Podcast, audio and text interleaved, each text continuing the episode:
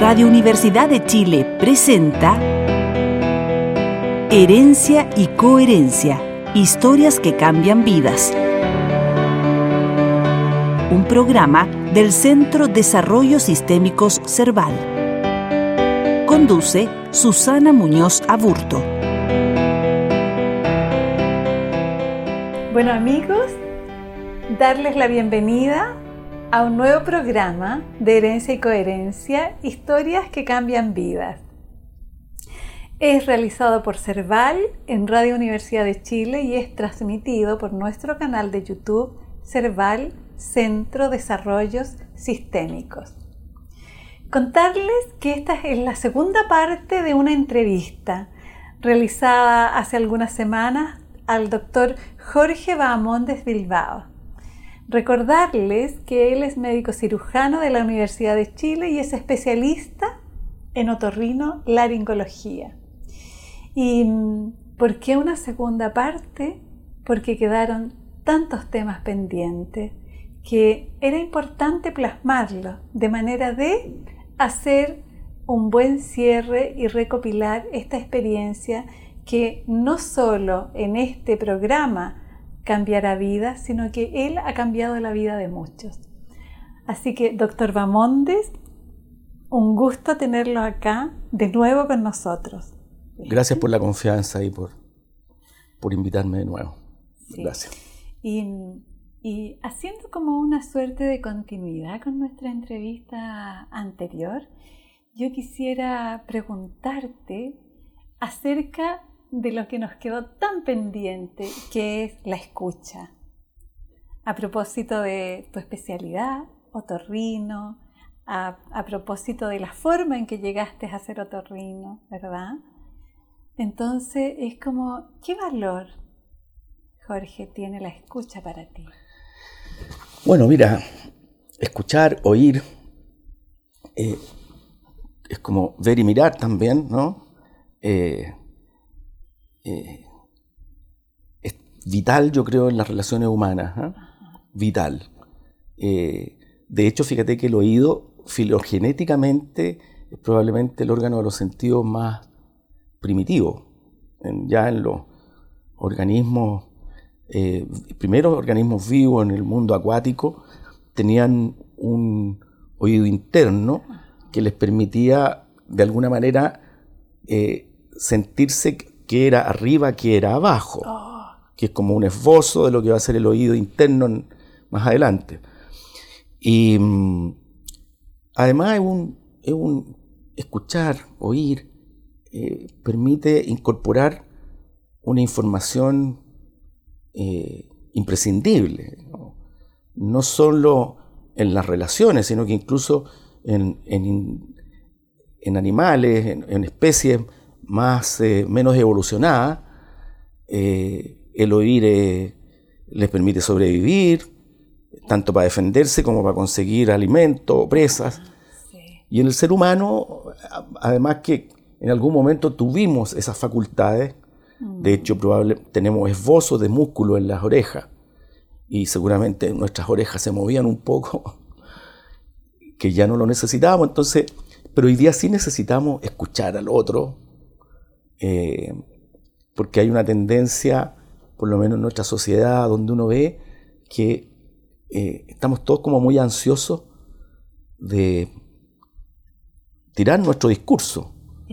Pero yo me doy cuenta de repente en, intercambios incluso familiares, personales, con, las parejas, que es como el, contacto más, más estrecho, a veces cuando uno le están hablando, incluso está pensando lo que va a contestar, en vez de darse el tiempo, la pausa y la comprensión como para escuchar lo que está diciendo el otro. Genial. Eh, con mi señora, con la Lorena, eh, que hemos tenido una relación como todas las relaciones que tiene todo el mundo, con alto y bajo, y, y en algunas discusiones de repente nos llamábamos la atención uno al otro, oye, pero no me estáis escuchando. Ah, perfecto. Entonces, eh, bueno, eso en, el área chica, como le llamo yo, ¿no? En las relaciones más personales, más íntimas, pero también en la convivencia, ¿no? Eh, en la convivencia, eh, fíjate que los fenómenos que están pasando en nuestro país, de alguna manera tienen que ver también con no escuchar al otro. Sin duda. Eh, no sé, claro, por, por, supuesto que asumiendo que cada uno tiene una explicación para las cosas, pero el mismo 18 de octubre, una cuestión que se estaban pidiendo cosas de hacía mucho tiempo antes. Y que hubo gente que nunca fue escuchada y que siguen sin, sin ser escuchados. Entonces es como un... Y, podría ser tan simple, a lo mejor, a lo mejor no es tan simple, pero, pero podría ser tan simple, escuchar al otro, atender, entender, ponerse en el lugar del otro, pero para eso hay que escuchar. Y para qué decir en otro tipo de situaciones que son como advertencias, eh, gente que puede tener un accidente porque no escuchó una advertencia, un bocinazo. ¿Y, ¿Y, en tu familia de origen, el oído, qué valor tiene o qué valor tuvo en cuando tomaste la opción de, de dedicarte a la mm, especialización de otorrino? Fíjate que no no recuerdo, digamos, que haya habido una. que haya sido como un tema de, del oído en particular. ¿ah? Pero fíjate que, increíble, ¿ah? mira como las vueltas de la vida. Tengo mi hermana menor, tiene una hipoacusia sensorio-neural profunda, autoinmune, que apareció eh, ya cuando ella era mayor. De hecho, le, hicieron un implante coclear Casa del Herrero, cuchillo de palo. Mm, es como el acercamiento a. Y, ahí tú tienes muy, muy cerca la, discapacidad, digamos. Pero en otros planos, fíjate, no. El oído como que como que un estamento tan y de hecho en la medicina, ¿no? Es como el ojo es del oftalmólogo, el oído es del otorrino. El oído es eh, del, otorrino. ¿no? Usted quiere asegurarse de un tratamiento adecuado, tiene que ir al otorrino. la nariz, la boca, a lo mejor pueden ver la otros, pero el oído es, del otorrino. Sí, Quizá por eso es como que yo pregunto tan dirigidamente, porque el oído es del otorrino. Sí, sí, sin duda. Sin duda. Es un, es un terreno apasionante, o sea del significado para mí, por ejemplo, pienso al tiro en, la voz de mis hijos chicos, ah. o la voz ronca de la Lorena, ah. o la música, que yo me muero por todo tipo de música. Ahora venía escuchando a los Panchos, imagínate. La Lorena se ríe de mí porque de repente puedo escuchar desde una ópera hasta la nueva ola chilena. Sí, además me quedé con que esto del arte era una pauta que conectaba durante toda la carrera de medicina, ¿no? El arte, el teatro, la música. Hay mucho de eso en la escuela. ¿eh? Bueno, yo te decía, de repente, no sé si idealizo, pero yo fui tan feliz en la escuela, en esos planos al menos. ¿eh? Eh, y todo basado en esa experiencia de intercambio, convivencia, aprendizaje, eh,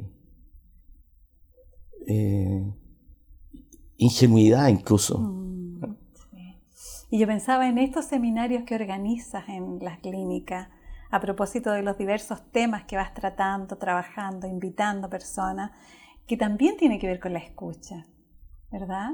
Como que otros escuchen otras narrativas. No, absolutamente, absolutamente. O sea, es la mirada de otros y ojalá lo más amplio posible. O sea, cuando yo te mencionaba que la primera reunión que hice era de muerte digna, muerte asistida, hubo un psiquiatra, un, un, eh, un político, legislador, por lo tanto, eh, ateo, y, un cura, un sacerdote jesuita. Entonces, porque las, eso tiene que ver con la escucha, digamos, con, con entender la posición del otro se produjo un debate ahí, la, típico, los típicos cuestionamientos hacia la iglesia, y, uno se da cuenta que, el escuchar al otro permite que haya cambios, porque desde las iglesias tan conservadoras, antiguas, ya empieza a aparecer gente que está un poco más abierta a entender que hay otro, por último, que no cree.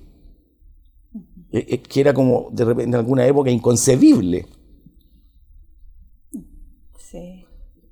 Pero eso es escuchando. Es escuchando. Todos teníamos unos prejuicios, yo tenía unos prejuicios enormes con los no creyentes.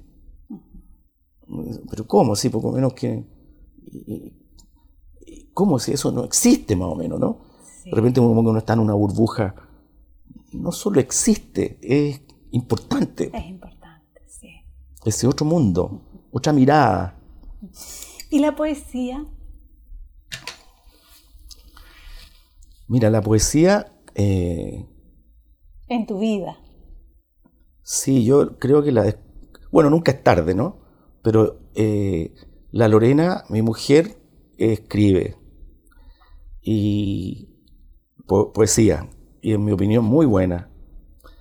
Em, y, y a esa, digamos, hubo un grupo de compañeros de curso mío, pequeñito, que formaron un taller y que invitaron a la Lorena como mi señora, son puros compañeros de, de medicina, de curso incluso, y me invitaron a mí, que en realidad hoy como príncipe consorte, porque yo no, no escribo, y mi poesía es de otro tipo, ¿no? Eh, la poesía de este grupo es, es la clásica, Ok. y se generó el taller Rumbo, se llama, Eh, y la encabeza Alberto Rojas, que es un compañero curso broncopulmonar, Bronco pulmonar. Claro. Y hay otros más, que está ahí está la Elizabeth Edo, que es ginecóloga infantil, eh, la Elena Bustos, que es pediatra, la Inguioneto, que es psiquiatra, eh, Nino Jiménez, que es muy activo y de muy buenos comentarios también, eh, que es psiquiatra también, Helmut Reicher, que desde el otro lado del Atlántico, desde Alemania, participa también. Los más activos yo te diría que son Alberto, la Yaya y la Lorena. Eh, y bueno, me ha tocado como descubrir esa poesía. Y es preciosa, po, Precioso. es preciosa.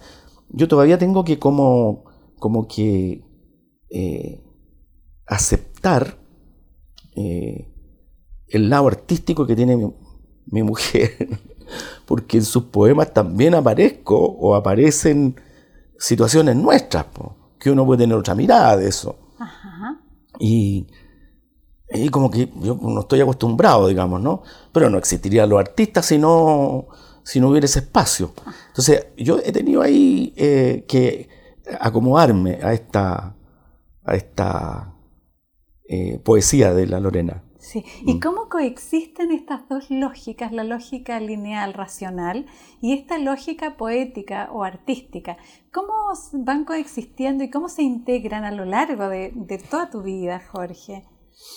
Porque es como que esto viene, viene en ciernes desde la cuna, ¿no? Como, Mira, eh, chuta, no sé, fíjate que yo, no sé, a lo mejor mi autoestima no es muy buena en ese sentido porque no me siento tan poeta, ¿no? Yo sé que de otro tipo de, de poesía estás hablando tú, ¿no? De, de- Así es. Claro, de, de la El vida, arte, de, claro, claro, como- claro. como. No, que eh, te acompaña todo el tiempo, ¿no? Sí, yo nunca me he sentido talentoso, fíjate. Siempre he sentido que soy más bien empeñoso. Ya. empeñoso y participo y me las arreglo.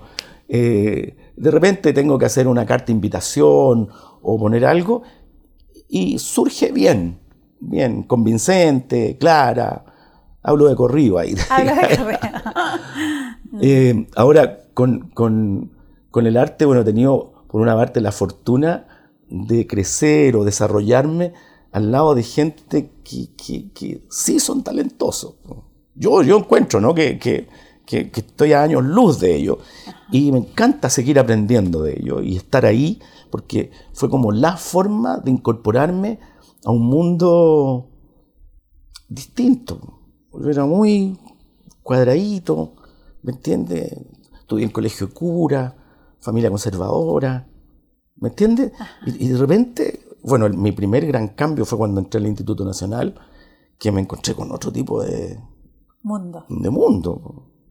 O sea, la primera cosa que a mí me llamó la atención, no sé si lo comentamos la, vez anterior, pero parece que no, fue cuando yo llegué a- al colegio y me encontré que la clase de religión era optativa. O sea, yo no podía creer. Yo había tenido siempre religión como una cuestión curricular, con nota, con todo. Y, se demoraron como, yo recuerdo como un mes en que apareciera un cura hacer una clase de religión. Entonces yo ya había tenido tiempo de conocer a mis compañeros y tenía cuatro o cinco que ya se sentaban cerca mío y que teníamos cierta cercanía. O sea, teníamos los mismos gustos, nos gustaba el fútbol, nos gustaba la música, el rock, eh, leían la mafalda. ¿Me entiendes? O sea, yo igual que uno. Entonces llega ese día y para mí va a ser inolvidable, una tarde de, no sé, habría sido abril, y, y, entra este sacerdote y la primera cuestión es que no se paró nadie. Era como cualquier otro profesor. Yo en los otros colegios entraba un cura a la sala y uno se ponía de pie. Ah. Entonces, y, cada vez me iba sorprendiendo más. De repente me dice, se para adelante con el libro de clase, dice, bueno, ustedes saben que esta clase es optativa, así que los que, los que quieran, no quieran asistir a la clase se pueden retirar en este momento. Y yo pensé en ese momento, no se va a ir nadie. Se fue la mitad. entre ellos los cuatro que se sentaban detrás mío, o sea, ¿aló? Y entonces eran como... Era como, sorprenderse permanentemente. Entonces sufrí varios fenómenos, ¿ah? porque por una parte se me abrió la cabeza frente a otras cosas, y por otro lado sentí que había sido engañado.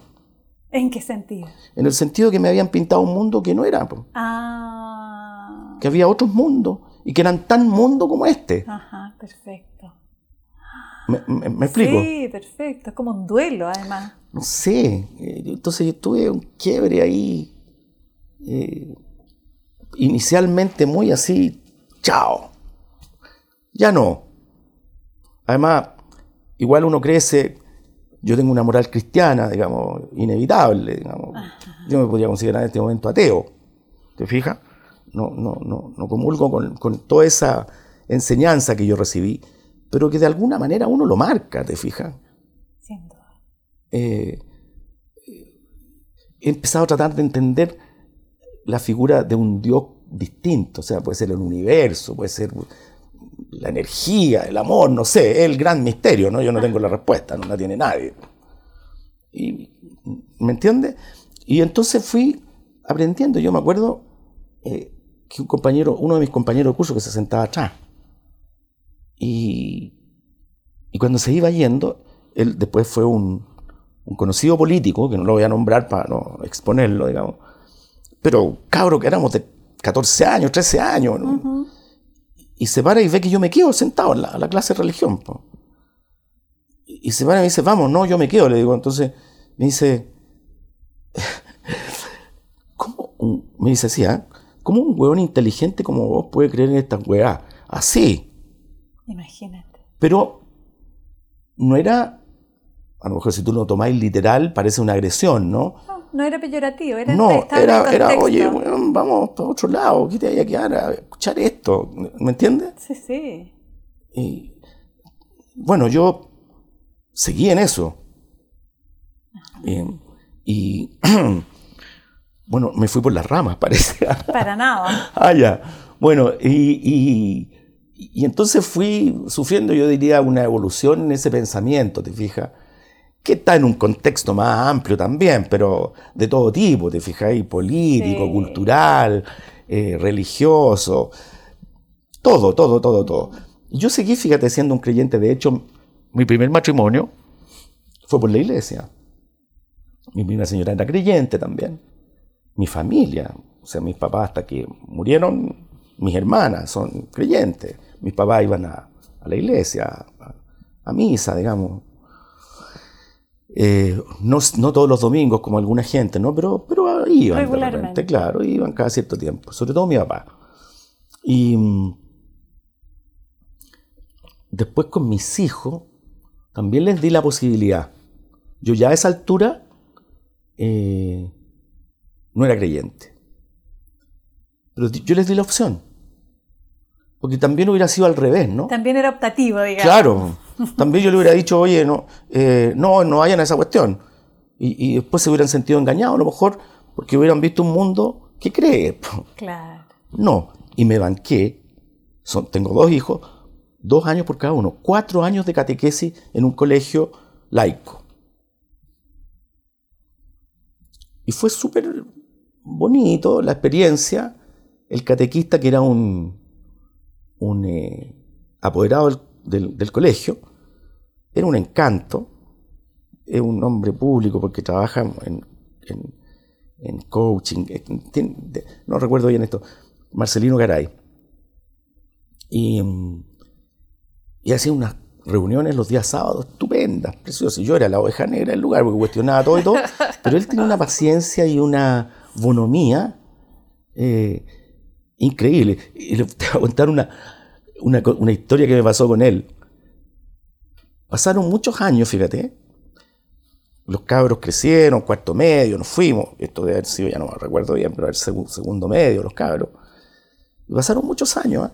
Y yo siempre tenía este recuerdo de Marcelino como, como un tipo tan, tan bueno, ¿eh? tan... Eh, él no recibía nada más que el, el, el beneficio, la satisfacción de encabezar esta catequesis. Y varios años después yo dije, chuta, qué increíble. Y pensaba también, a propósito del progreso de mis, hijos, de mis hijos, cómo agradecer de repente a los profesores. Mm. Qué increíble, ¿verdad? Porque, el reconocimiento. Claro, porque no existe así concreto. Exactamente. ¿ya? Y, y yo esto es una cuestión que practico, fíjate, ¿eh?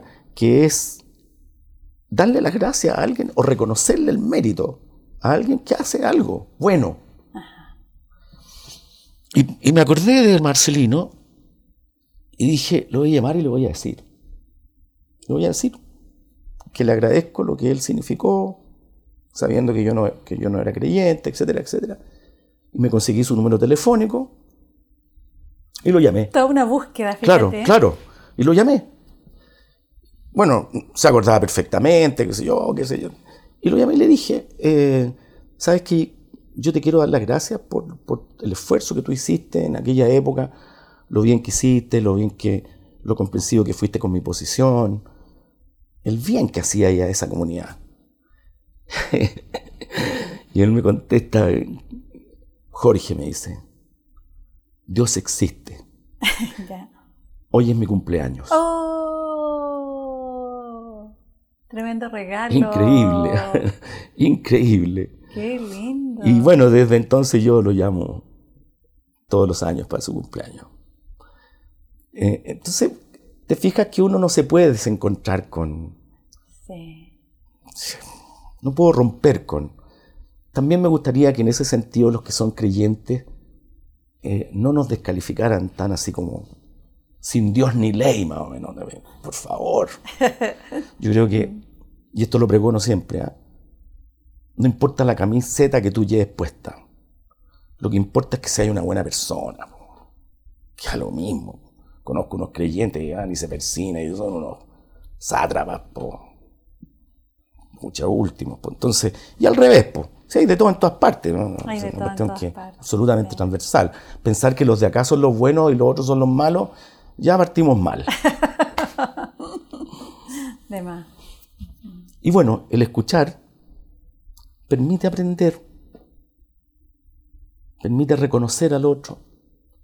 A veces hay que hacer esfuerzo. ¿Cómo no? Sí. Yo creo que lo, los eventos históricos que estamos viviendo es, un, es una obligación hoy día escuchar. Es un, un, un imperativo. ¿Y se aprende a escuchar? Claro, yo creo que no sé si es un aprendizaje, depende del sentido que uno le dé a eso. ¿ah?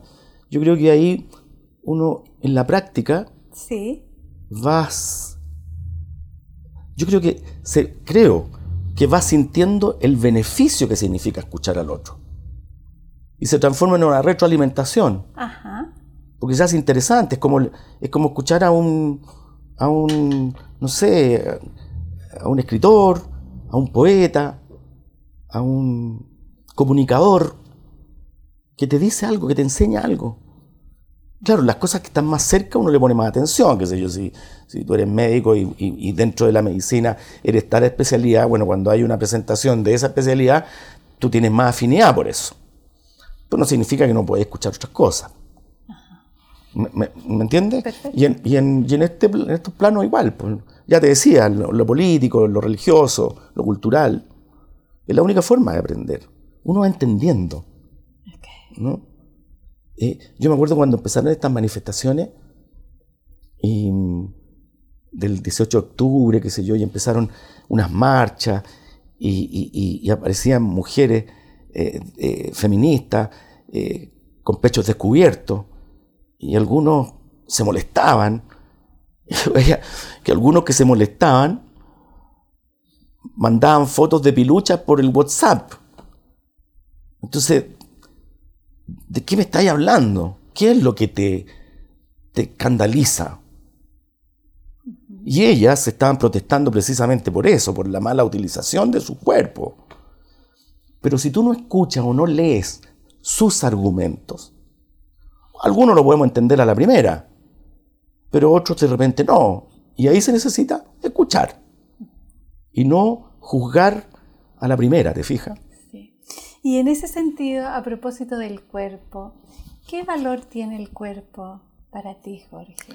El cuerpo humano, más allá de lo médico biológico. Bueno, para mí es todo un tema, porque como, como lo dijimos en la primera reunión yo tuve polio, que es una enfermedad que es súper deformante. Entonces, eh, mi cuerpo no es el cuerpo, digamos, eh, que sale en las revistas. Entonces, en primera instancia, y yo te lo decía cuando era más niño, yo era un niño muy asustado, muy temeroso, pese a que mi infancia fue bueno, como tienen luz y sombra, ¿no? Tuve una infancia súper feliz en muchos planos. De hecho, fíjate, yo escucho música de la época porque me trae un recuerdo grato. Ah. Sin embargo, está esta otra cosa, ¿te fijas? Y, y para mí el cuerpo, por ende, es un tema. Y es un tema que siguió por mucho tiempo. Y, y, me costaba, qué sé yo, eh, no sé, ir a la piscina o ir a la playa y andar en traje de baño y que me miraran, era fuerte. Y entonces, eh, el cuerpo es un temón para mí. Y que paulatinamente eso eh, se ha ido perdiendo en la medida que yo también desarrollé otras habilidades, ¿te fijas? Y yo creo que lo primero, la primera manifestación de eso era no poder jugar con todos los demás con el mismo nivel de, habilidad. Y después ya la adolescencia, cuando te empiezan a gustar, en el caso mío, las mujeres, eh, te cuesta, tenés miedo al rechazo, y es un tema también. Tuve la fortuna de tener un inicio eh, bueno, o sea, y que también me, me marcó, digamos, o sea, no sé si académicamente es tan bueno. Los amores, digamos. Claro, claro, bueno, los amores es otro, tema. El, porque yo te diría que la experiencia que me, que me hizo romper un poco con ese miedo, con el cuerpo y con todo eso, esta es una pequeña confesión, eh, pero yo he tenido 14, 15 años y me involucré con una mujer casada de 25 años, que hoy día es súper joven, pero 10 años mayor que yo, casada, y, significó un inicio, yo creo que ella nunca supo lo que significó, digamos, ¿no? Porque como que fue así como, además era la, comillas, la mejor mina del barrio. O sea, era como que yo no lo podía creer. Hmm. ¿Me entendí? Entonces, hmm. Y chuta, o sea, se puede. Es posible. Claro. Y empieza como a agarrar más confianza. No sé si igual con temores, ¿ah? Porque de hecho, fíjate, también esto un poquito de confesión, me pasó que yo triangulé mucho.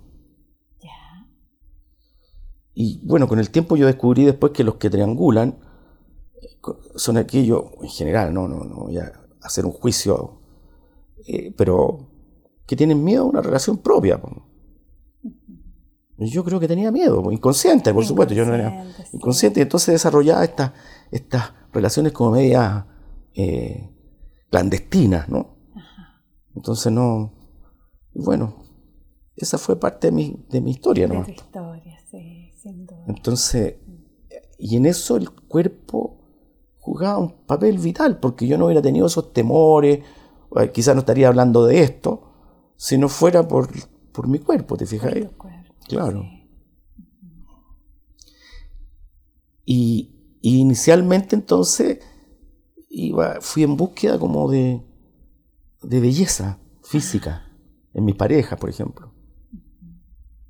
Parecía una condición especial, digamos. Estoy, estoy, pensando en voz alta, ¿no? Sin duda, sí, dale. Porque supongo, porque mis parejas han sido buenas mozas, entonces eh, supongo que tiene que ver con eso, ¿no? sí. eh, así que para mí, por lo menos, el cuerpo es un temón. Es mi cuerpo. Mm. Y la vivencia de las cirugías, estoy pensando en, el, en la reparación, en la reparación de la polio las cirugías, la reparación, la rehabilitación. Eh, ¿cómo, ¿Cómo se vivió cómo se vivió eso en términos como la familia y tú y en esa interacción? Claro, bueno, mira, yo creo que, claro, la polio es una enfermedad que, que, que hace el daño y desaparece. Y después se va. Claro, entonces el daño ya está establecido y se arregla hasta que se pueda arreglar y ahí queda. Entonces, mis tratamientos más importantes yo te diría que fueron los primeros seis años. Y después tuve un par de cirugías chicas hasta que... ¿Qué es una cirugía chica? Una artrodesis, por ejemplo, una fijación del tobillo, la extracción de una, de una osteosíntesis, de un clavo. Okay. Cosas chicas o sea, digamos, en el mundo médico puede parecer pequeño, ¿no? Ah, bueno, claro, claro. No, claro, para un niño seguro que era otro tipo, pero... Es como cuando tú dices sacar un clavo, así como... Claro. Ay. Claro, igual te tienen que dormir y todo, era niño. Sí. No, pero yo te diría que la, la cirugía más grande fue cuando yo tenía un poco más de 30 años. Ya. Que producto de esto empecé a tener una displasia en una cadera y ya estaba en vías de artrosis así categórica. Entonces, iba a terminar. Hoy en día las prótesis de cadera son maravillosas, pues, o sea, la ponen y al día siguiente estáis caminando. Okay. Pero en ese entonces no era tan así. Además, yo no tenía, digamos, una anatomía que permitiera un buen pronóstico de, de esa cirugía. Entonces, bueno, se discutió harto. Felizmente, como estaba en el mundo médico, y yo trabajaba en anatomía, ahí había un, colega que era traumatólogo y, lo presentó en una reunión. Clínica. Claro, una reunión clínica. Y decidieron que lo que yo me tenía que hacer era una operación de haría, una gran cirugía. Eh, y me operaron el traumatológico. Eh, un traumatólogo, eh, Carlos Tibó, y, y anduvo espectacular. Fíjate, imagínate, esto fue el año 85. Yo tenía 31 años o 30 años cumplidos. Y hasta el día de hoy no he necesitado hacerme otra cosa. ¿Habitualmente se requiere otras cosas? O sea, si tenía una, una artrosis y te cambian, te ponen una prótesis, eh, la idea es ponerla lo más tarde posible porque cada 10 años, más o menos, hay que cambiarla. Entonces, si tú te operáis a los 30, 40, 50, 60, ya es inoperable después y 60 años todavía está ahí joven. Po. Cierto. Entonces yo creo que era como un poco preventiva, ¿te fijáis? De, de, hacer un, esa gran cirugía. Y, eh, y ahora ya no, no, no, de ese tema no tengo. Ahora, bueno, me vino el viejazo, como tú comprenderás, cuando tú tenés los cimientos medio endebles, el edificio para arriba también empieza a tener fallas. Entonces hoy día yo estoy con, con, problemas en la columna y con una artrosis en la rodilla, pero me manejo todavía. Bastante, ya yo creo que ya no estoy ya no estoy para ir a Machu Picchu. Por suerte fui tres veces antes, en la época que podía subir escalera y todo. Ya no, ya yo creo que ya tengo que entender que, que mis viajes o mis paseos tienen algunas limitaciones. Y la acepto, ¿ah? Sí, sí. Lo acepto. Entonces, em, no sé si me fui por las ramas también, pero... No, para nada. Sí. Eh, yo pensaba en esto de en lo que vas hablando y lo que vas reflexionando, esto, esto que tú dices, pensar en voz alta. Y pensaba, ¿qué significado tienen para ti las pérdidas y los duelos? Habíamos hablado de la muerte, mm. pero estoy pensando en, en otras pérdidas. ¿Mm? Bueno, mira, a ver, ya hablamos de, de- de las pérdidas de, de los seres queridos que se mueren, ¿no? Sí, sí, sí. Bueno, hay otras pérdidas que son, yo te diría que, que la- las más dolorosas son las pérdidas amorosas, Amoroso. los sí. quiebres, digamos. Y en eso soy un experto. no, no tanto, pero, pero que he sido, eh, he tenido varios amores. Y, y bueno, estoy con el último, así que todas las demás fueron pérdidas. las haya terminado yo, me hayan terminado a mí. Pero son pérdidas y claro, duele. Yo creo que... Pero ¿sabes qué? Yo pienso que esas pérdidas, fíjate, mi mirada es que... Qué bueno que me duele una pérdida, porque quiere decir que tuve tremendas satisfacciones con eso. Y si tenéis la capacidad de hacer un duelo razonable y, y retomar tu vida, y la vida además me demostró que, que se podía, o sea, Era posible. Claro, o sea, piensa tú, digamos, bueno, ya te podría enumerar un montón de, de pérdidas, pero, pero las últimas y más importantes son mi primer matrimonio, que ya venía como a tumbos, y, y- y ahí el, el dolor fue más larvado porque se fue deteriorando el matrimonio, ¿te fijas? Pero igual duele, po. Duele. Y duele no despertarte en un departamento que no es el tuyo y que no están tus hijos, ¿te fijas? Y que no está tu mujer, o sea, wow. Pero, eh, bueno, en ese entonces como la pérdida era como, se venía ya gestando con tiempo, de hecho pedimos ayuda para ver cuál era el, momen- el mejor momento para, para irme de la casa, pedimos ayuda para, los cabros, etcétera. Y mm, después tuve otro gran amor también, eh, que yo creo que, que también ahí como empecé otro aprendizaje, porque en los primeros yo era como muy eh, probablemente infantil, eh, no sé cómo calificarlo, ¿ah? pero era siempre este juego, yo creo, inconsciente, ¿no? De, de poco menos que tener una cartita bajo la manga, ¿te fijas? Ok. Y, y no, o sea, a pesar de que yo me entregué, yo estaba, amé mucho a mi primera mujer, digamos, o sea, la madre de mis hijos, que, Sí. pucha, sin comentarios, ¿te fijas? Pero después con, con- con- con este duelo, fíjate que tuvo el mérito quizá de que yo modificara esto y empezara como a entregarme más libremente, así como me gusta decir a mí, me entregué como una perdida, ¿te fijáis? Entonces, esto terminó, entre comillas, relativamente en forma abrupta. Y me, me patearon. Después de casi cuatro años. Y me dolió, me dolió, me dolió, me dolió, porque fue también como, como que no me lo esperaba. Tremendo. Como que no me lo esperaba, claro. Y Eso no fue larvado, fue no, claro, fue, fue violento, así como. Y eso que, que tú realmente pensáis, chuta, no, no voy a volver a tener un amor así, o sea, esa cuestión que está ahí, pero hecho pebre. hecho pebre, o sea, picadito así. ¡Puf! Y, y estuve harto tiempo así, ¿ah? Varios meses. Célibe total, porque por último, de repente, como decir, llámame un clavo saca otro clavo, tiremos Solo que ahí igual te quedas clavado. Claro, ¿no? claro, no, claro. Entonces, no. Botado, botado. Así, como- Herido de muerte. Herido, claro, herido de muerte, claro. Y hasta que una colega, yo creo que ella ni se debe acordar, ¿ah? la Carmen Garrido, que nos conocía a los dos. Me dice, oye, weón, deja de basurearte, weón. Y fue como un... chic. Y se acabó.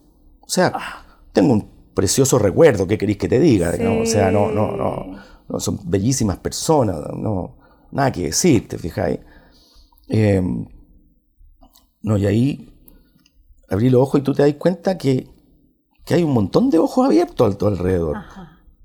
Saliste de ese sitio donde Claro. el basureo tenía que ver Sí. con el maltrato de ti con ti. Claro, o sea, así como entregado, como... Y, y, y ahora estoy con, yo te diría que con el amor más integral que he tenido con la Lorena. Como más adulto, más... Los dos veníamos de fracaso y nos reencontramos así como, como de la nada. de la nada. Nos habíamos conocido a los 19 años y nos reencontramos a los 47. ¡Qué potente!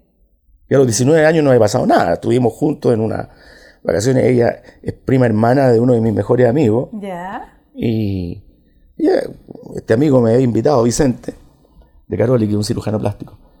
Me había invitado a pasar las vacaciones, una semana de vacaciones en el estado donde ellos tenían casa. Te hablo del año 74.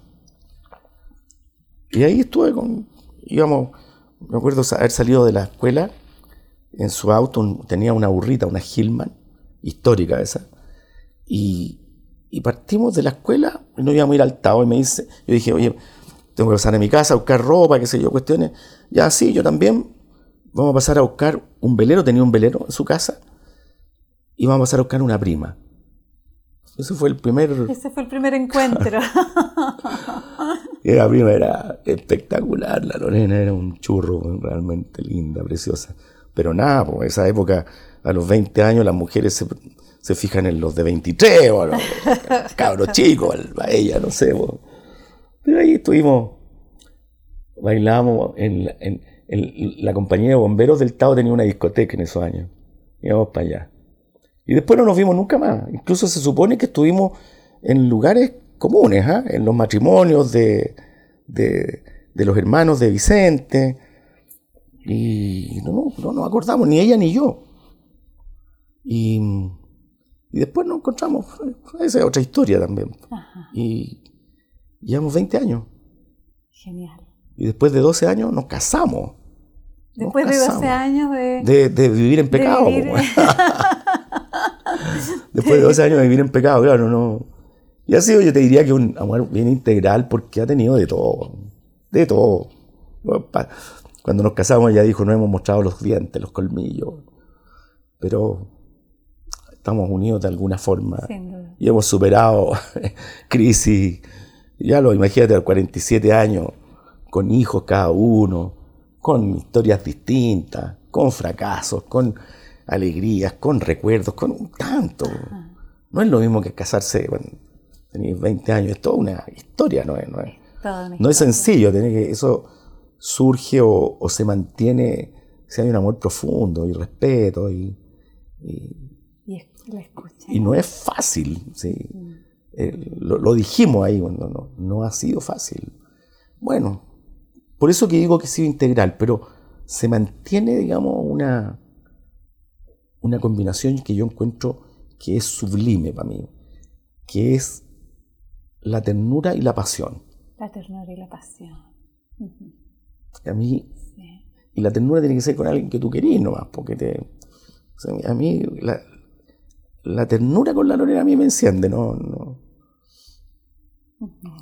¿Te fijas? Entonces, bueno, hay una posibilidad de aprendizaje, de crecimiento. de- y no todo está dicho, o sea, no tengo una varita mágica ni la receta cómo se hace. No. Esa es una de las cuestiones que he aprendido también. Nadie es quien para decirle al otro lo que tiene o no que hacer. Perfecto. Escúchame quizás. O te voy a hablar si me preguntas algo. Eso ya lo empecé a practicar con mis cabros, con mis hijos. Perfecto. Si me preguntan, opino. Si no, de repente a lo mejor tengo mucho interés en decir algo y lo digo, pero no como una cuestión directa para él, así como parte de... ¿Y por qué no existen recetas? Pues cada uno tiene... Un par de veces hemos tenido crisis porque tú y nos hemos eh, hecho asesorar por, por, psiquiatras, amigos, psiquiatras, eh, digamos, con consulta. Y, y ellos mismos o sea, porque de repente uno puede tener una característica, ¿no? Un tipo de neurosis.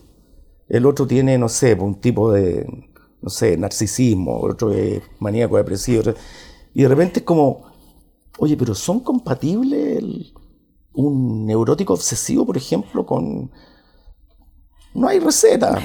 Son categorías. Claro, entonces ¿no? tu amigo psiquiatra Rogelio, que es más cercano, me dice, no, yo he visto combinaciones que en teoría no tendrían por dónde.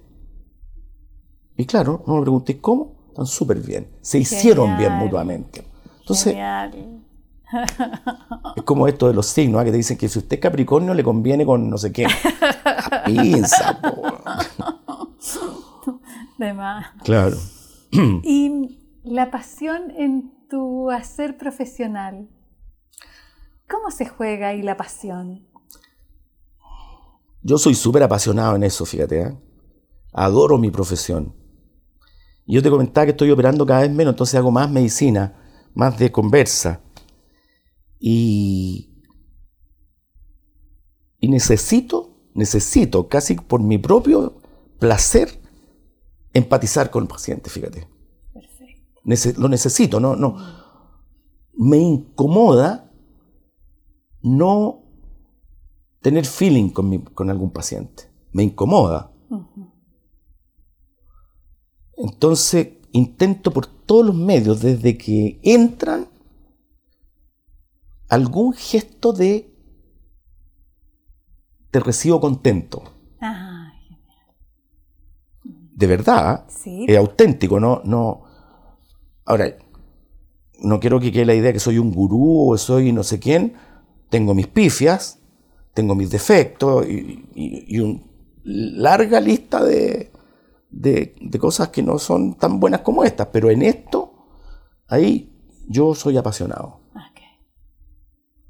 Y, y me comprometo, o sea, a veces me lleva un poquito más de pega, porque si hay algún paciente que yo no lo puedo resolver y que lo mando, o que es una emergencia de otro tipo, yo me quedo con sus teléfonos a veces y llamo para saber.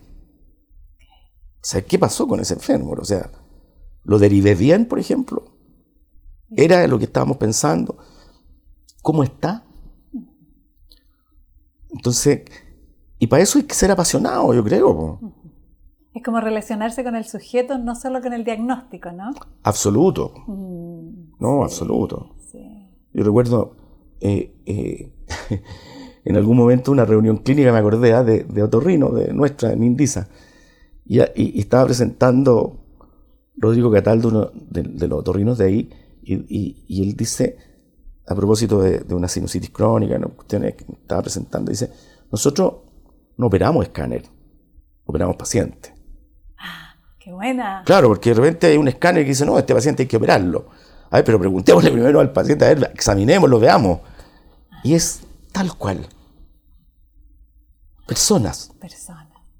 Bueno, en la escuela de medicina uno le dicen, usted las enfermedades están catalogadas, clasificadas y todo para poder entenderlas mejor, pero ustedes no tratan enfermedades, tratan enfermos. Perfecto. Y eso no hay que olvidarlo. Yo acabo de tener la experiencia, oye, fíjate, me contrataron por una semana y fui a atender una lista de espera que había en Iquique. Ya. Em, y me llamó la atención, fíjate, eh, la salud pública, yo trabajé muchos años en la salud pública, pero en Santiago, o, gente de, pocos recursos, y de verdad que me conmovió, fíjate. Y en provincias, eh, en regiones, ¿no? Estoy quedando en el pasado. En regiones, chuta, vi cosas pacientes que están demorados en su diagnóstico, la gente como que ya no insiste, fíjate. Como una desesperanza. O sea, claro, falta de esperanza, ¿te fijáis? Falta de- Como resignación. Bueno, es. Tiene un cáncer, sí, bueno. Pero es que no le han dado hora, pero ¿cómo no le han dado hora? O sea, uno dice, yo no sé cómo funciona, fíjate todo. Estoy poniendo un ejemplo un poco caricaturizado, ¿te fijáis? sí. Claro, porque, porque me tocó ver un, paciente con sospecha de, cáncer, tenía un nódulo cervical que muchas veces son metástasis, ¿no? Y lo mandé de inmediato, pero allá pasa por el funcionario que lo recibe, que ya... A todo esto hablé con algunos funcionarios que estaban ahí decían que hay pacientes que son tan agresivos que lo escupen a través de la ventanilla, de la ventanilla, o que los tratan de la peor. Entonces es una mezcla de cosas, oye, chuta, Tremendo. tan difícil de manejar, de enfrentar y tan lejos. Es Iquique, Iquique, pero es parte de nuestro territorio, ¿te fijáis? Exactamente. Y fui con un equipo precioso de colegas, oye, todos con esta empatía con la gente. Mm, Yo lo escuchaba porque estábamos en un domo, ya. entonces nos escuchábamos todos. Y había esa misma... Me, encon- me- me- me encontré con un compañero de, de la universidad, un compañero de curso, que es vascular Víctor Vera en, en, en Arica. Y también esta misma cosa con el paciente, eh, acogedor, divertido, chiste. Pucha, el paciente se siente en confianza, ¿te fijas? Acogido. Siente que lo están escuchando. Sí, lo están escuchando. Hubo dos personas, fíjate. Una, una persona, una señora que creo que iba, andaba con su mamá o con su hija, ya no recuerdo muy bien. Una señora bien como, como un poquito distinta respecto del paciente, que eran gente de escasos recursos, que venían de altos pisos, de pica, qué sé yo. Y ella no, era una señora más bien elegante, te diría quizá. Fue una de las que me dijo, se iba yendo a propósito de algo que, que- que estaba pendiente y, se, y me mira desde la puerta y me dice, doctor, nos estamos muriendo en estos lugares. Nos estamos Nos muriendo. estamos muriendo. Mm, Entonces, mira, yo te hablé la vez anterior que había hecho una reunión acerca de la belleza, ¿te acuerdas? Sí. Y que había dicho al principio que alguna vez había leído que la belleza podría salvar al mundo.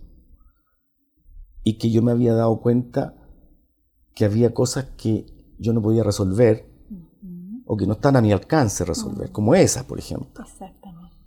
¿Me entiendes? Entonces, que desde entonces me refugio en la belleza. Yo creo que la belleza está en el amor que uno entrega, en la pasión que uno le pone a lo que hace. Exactamente. Pero eso es un fenómeno también que tiene que ver un montón de cosas. Por ejemplo, yo, claro, soy médico y ser médico en Chile es un privilegio. Es un privilegio vi- ser médico en un país como el nuestro. Ganáis suficiente para vivir, entonces te dais como... No, no, no, no te afecta a lo mejor significativamente que tú vayas un fin de semana a atender sin cobrar, por ejemplo. Yo no tengo idea si yo estuviera más apretado económicamente si podría hacerlo. Yo sé que existe gente así, ¿te fijáis? Y también existe de la otra, que gana mucho dinero y que jamás va a dar un fin de semana por alguien que lo necesita. Eso, Bueno, y, de todo. y no necesariamente siendo médico. Claro, y no necesariamente siendo médico. Claro, yo te hablo de mi, de mi Sí, sí. núcleo, digamos, cercano, puedo hablar de ello. Sí. Y, y entonces, como no puedo arreglar esas cosas, yo intento, por lo menos, hacer bien lo que está a mi alrededor. Eco. Y he tenido que ir corrigiendo cosas, porque yo hacía muchas cosas mal. Por ejemplo, yo llegaba atrasado siempre. Ya. Y, y estuve 50 años o más de mi vida funcionando así. Bueno, tarde a lo mejor, hice daño quizás muchas veces. ¿Te fijáis? Gente que tuvo que esperar o que... y de repente empezar a pensar desde el, desde el querer hacer bien las cosas, desde darte cuenta que tú tenías limitaciones, porque en ese contexto también, cuando tú no te cuidáis de eso, sobrevive por el otro lado esta como omnipotencia de que tú creís que podías arreglar cosas. Que no están a tu alcance, esa omnipotencia, esa soberbia que de repente tenemos, no se puede.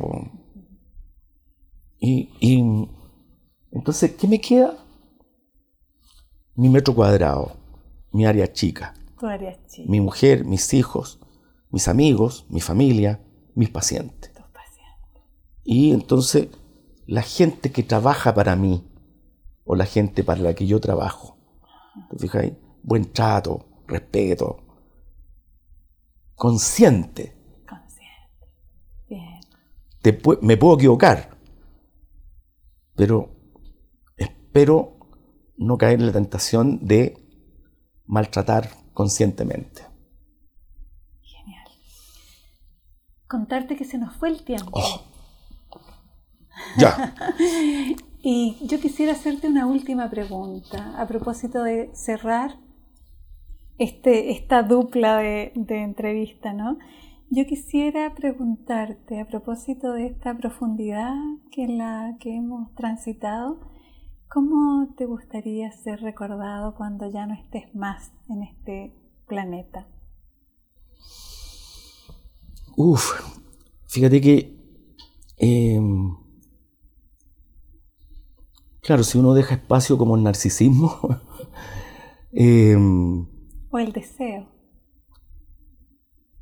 Eh, fíjate que yo lo que más quiero en la vida es el reconocimiento de mis hijos como papá. Ah.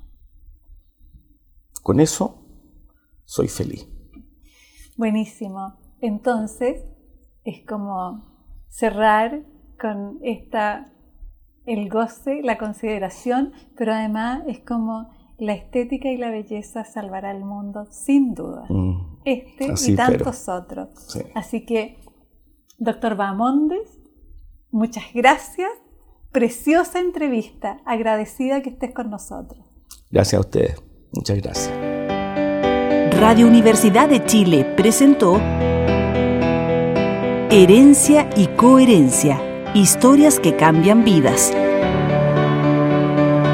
Un programa del Centro Desarrollo Sistémicos Cerval.